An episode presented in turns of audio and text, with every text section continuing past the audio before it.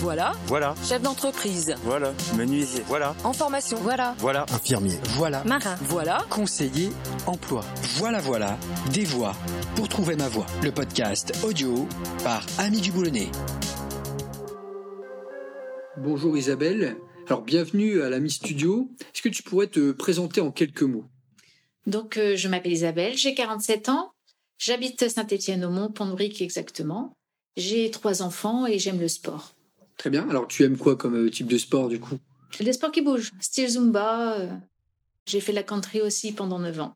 D'accord. Donc tu es plutôt du genre à, à- à être à l'aise en groupe avec la musique, etc. C'est quelque chose qui te plaît quoi? Oui, complètement. D'accord, très bien. Alors du coup, on va parler de ton parcours euh, qui va aider les gens à, à- à s'inspirer, à trouver peut-être des réponses. Je l'espère, nous l'espérons. Euh, Du coup, quelle était ta situation en fait avant, avant d'arriver à l'ami du boulonnais? J'étais demandeuse d'emploi. J'ai alterné mes expériences professionnelles dans le monde de la petite enfance en tant qu'ADSEM, assistante maternelle, dans le monde de la vente également. Et donc, euh, j'étais vendeuse indépendante et j'ai souhaité repartir dans le monde de la petite enfance. D'accord. Et du coup, euh, alors en gros concrètement, le, le début de ton expérience, c'est, j'ai l'impression que c'est la vente, Oui, c'est le commerce. euh, pourquoi du coup ce choix à un moment donné d'aller vers euh, la petite enfance? Parce que j'ai passé mon concours d'ADSEM, que j'ai réussi. J'ai eu une expérience professionnelle, mais j'ai dû arrêter suite à des soucis de santé. Donc, euh, j'ai fait assistante maternelle. Et après, quand mes enfants ont grandi, c'était pour élever mes enfants, en fait. Et quand mes enfants ont grandi, j'ai voulu repartir dans le monde de la vente. Mais c'est vraiment le monde de la petite enfance qui me, qui me, qui m'attirait le plus, en fait. Donc, euh, c'est pour ça que j'ai voulu faire des formations pour euh, être AESH.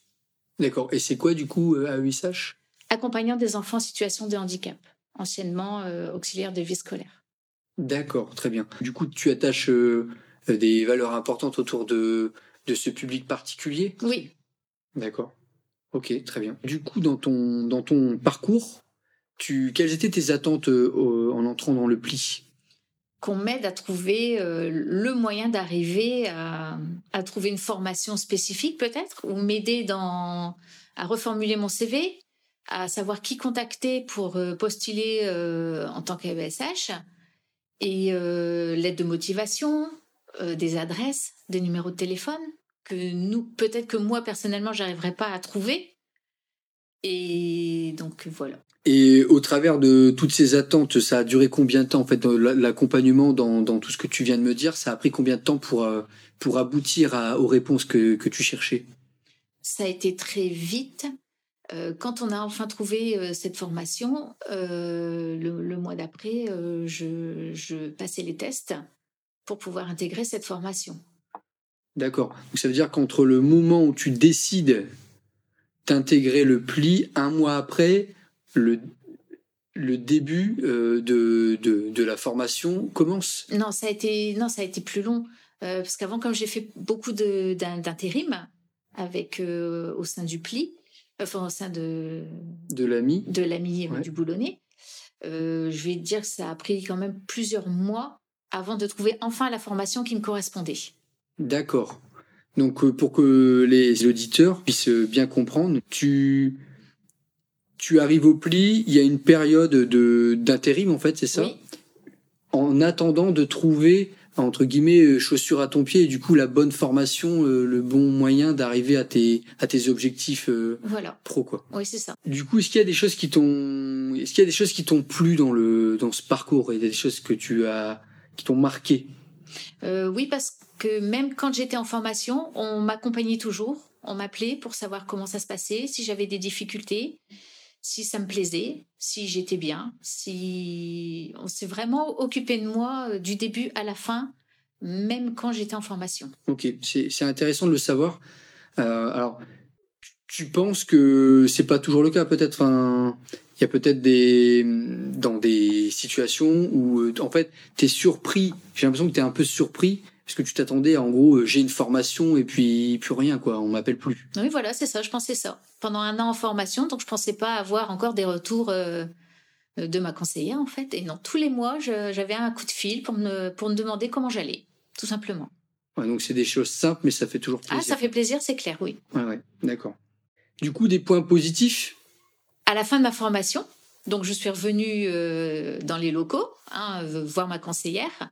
Et là, elle m'a aidée dans toutes les démarches pour postuler euh, au poste que, que je voulais, parce que c'était pas évident de trouver les adresses. Donc, elle a fait les démarches avec moi, elle a appelé euh, les services concernés, elle m'a donné les adresses mail et ça a abouti à un emploi en fait. D'accord, c'est que vraiment le- l'accompagnement, votre côte à côte en fait hein, dans, dans, dans ton parcours emploi, c'est jusqu'au bout, vous avez été à deux euh, pour que tu puisses trouver vraiment euh, le métier de, c'est presque le métier de tes rêves parce qu'en Oui, fait euh, depuis toute jeune tu, Oui. tu cherchais le à, à faire ce métier quoi. Oui. D'accord.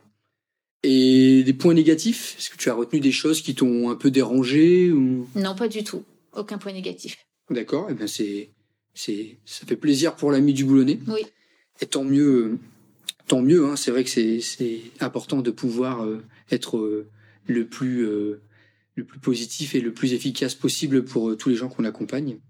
Une question qui est intéressante quand même, c'est, euh, je vais te poser la question sur est-ce que tu te sens plus forte qu'avant? Est-ce que avant le pli et après le pli, entre deux, il y a une nouvelle Isabelle avec une autre vision ou pas? Est-ce que tu te sens plus armée ou pas du tout? Non, pareil.